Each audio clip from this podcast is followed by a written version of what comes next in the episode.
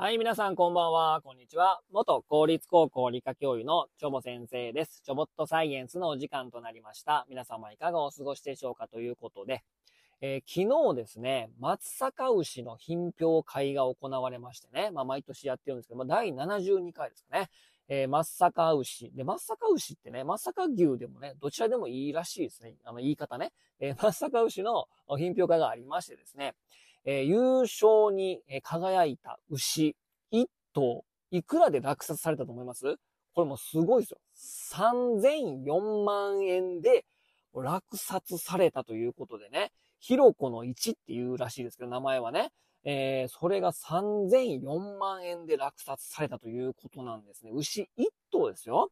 でね、まあこれ、ね、毎年ね、この松阪牛の品評会でね、その特賞というか、えー、優勝の牛を落札するのがですね、津市にあるね、朝日屋が必ず落札するんですよ。あの、マグロでいう寿司三昧的なね、うん、うん牛、もう松阪牛は、もう一時はもう朝日屋が落札するっていうのはだいたいもう、出来レース的な感じで決まってるんですけども、大体12月の末頃から店頭に並びましてですね、えー、毎年年末年始はね、あの、すき焼きとかね、するご家庭も多いですから、朝日屋の前は行列ができるんですけども、それがもう冬の風物詩的な感じなんですけども、えー、まあね、えー、残念ながら、ね、優勝したって言ってもですね、まあ、勝ち、まあ、あの、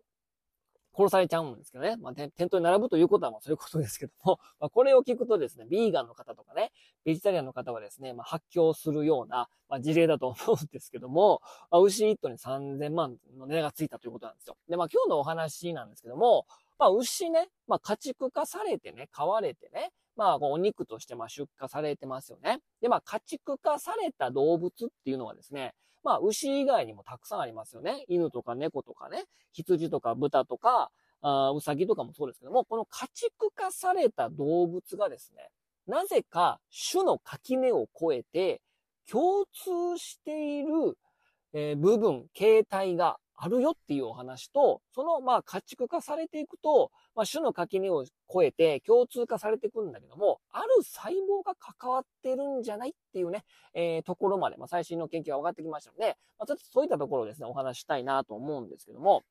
えー、まあ、さっき挙げたようにですね、まあ、犬、猫、牛、豚、鶏、馬とかね、まあ、たくさんのね、この家畜化されたね、まあ、動物がたくさんいますよね。で、家畜化されたっていうのはどういうことかっていうと、まあ、人に繁殖を管理された状態の動物を指して、まあ、その、そのような状態になることをね、家畜化というふうに言うんですね。で、人への慣れやすさなどの性質を考えて動物を交配させて、えー、まあ、これまでにね、多くの動物が、まあ、先ほど挙げたような動物がですね、まあ、家畜として、まあ、人間に飼われていると、まあ、いうことなんですね。で、家畜化された動物には、ある共通した変化が起こることが分かってきたと。あ、なんか、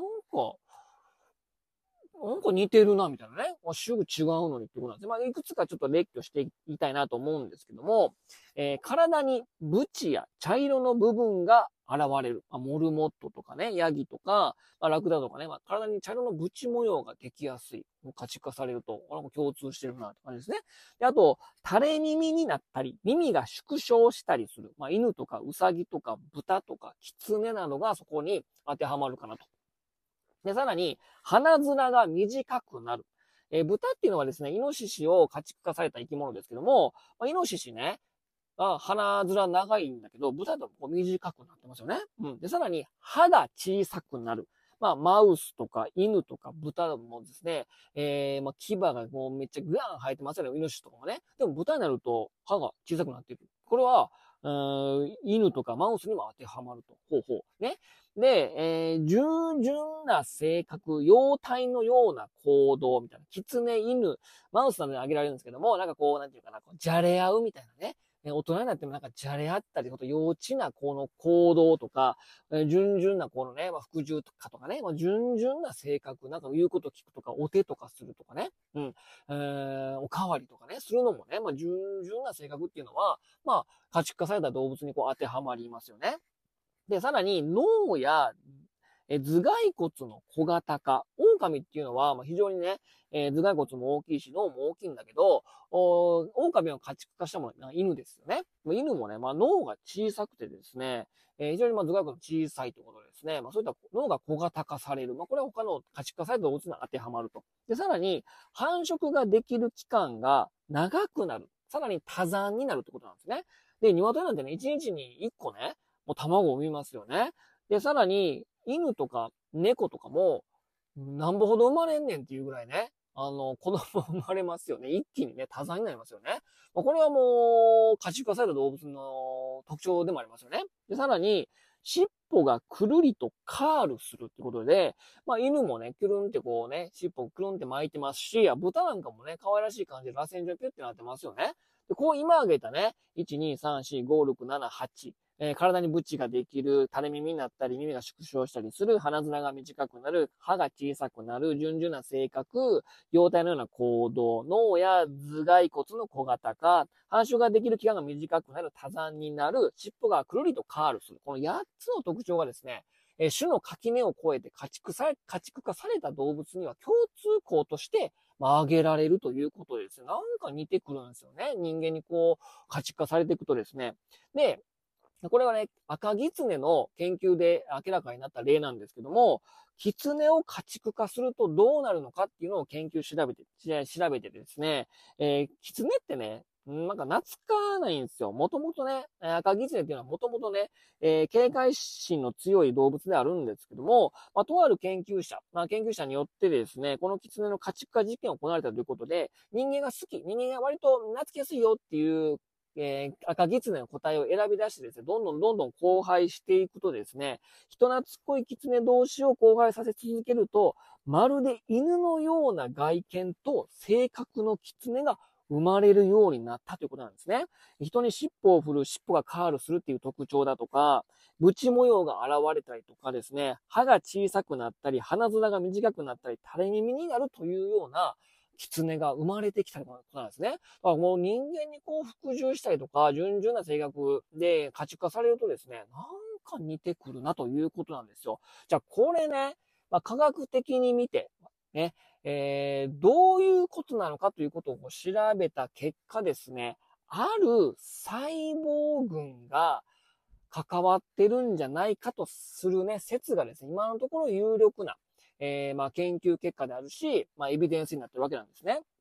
で、それはね、どういった細胞かというとですね、神経定細胞と呼ばれるですね、細胞の塊、細胞群が関わっていると考えられてるんですね。この細胞このね、神経定細胞という細胞群、細胞の集まりはですね、体がで、体体が出来上がっていくにつれて、体中に散らばってですね、えー、耳や毛、歯、臓器を作る細胞の元になるんですね。だから家畜化されてどんどんこう掛け合わされていくとですね、各それぞれの器官に神経定細胞が散らばってですね、頭の方に散らばれば鼻面が短くなったりとか、えー、耳が垂れ耳になったりとか、脳が小型化したりとかですね、えー、そういった方に散らばっていくと、家畜化されていくと、まあ、なぜこうね、同じような特徴になっていくかっていうと、種の垣根を越えて神経定細胞が体中に散らばって、そのような、さっき挙げた列挙したね、8個のような特徴に形作っていくということなんですね。えー、なので、こう、ブチ模様で、体の体色の方に行けば、表記の方に行けば、ブチ模様になるし、尻尾の方にいれば尻尾が丸くなったりとかですね。あと、おその、神経の部分、脳の部分に働くとですね、おとなしい性格であったりとか、子供っぽい行動がするような、えー、特徴に、その神経定細胞がどんどん形作っていくと、まあ、いうことなんでございますね。その、なぜこの家畜化されていくと、そのような特徴になっていくのかっていうのは神経定細胞が関わってるんだけど、なぜその人に順々になると、そのような感じに、こう、カールしたになっていくのかとかね、耳、垂れ耳になるのかっていうのは、まあ、そこまでのね、詳しい、その、そこの、さらに一歩、細胞群は、まあ、突き止めることはできたんだけど、じゃあなぜそんな風にカールするの？とか、愚痴もなんの？っていうそこまでのところはですね、なんでそれが形態として現れてくるのかっていうのは、最後の爪の部分はまだね、これからの研究の次第ということですけども、まあ、家畜化していくとね、種の垣根を越えてなんか似てくるのっていうのは今のところですね、神経定細胞というものが、そのような家畜化されたような形作らせるようにしていくと。まあ、いうことなんでございます。まあ、不思議ですよね。なんか人間に慣れさせると、なんか人、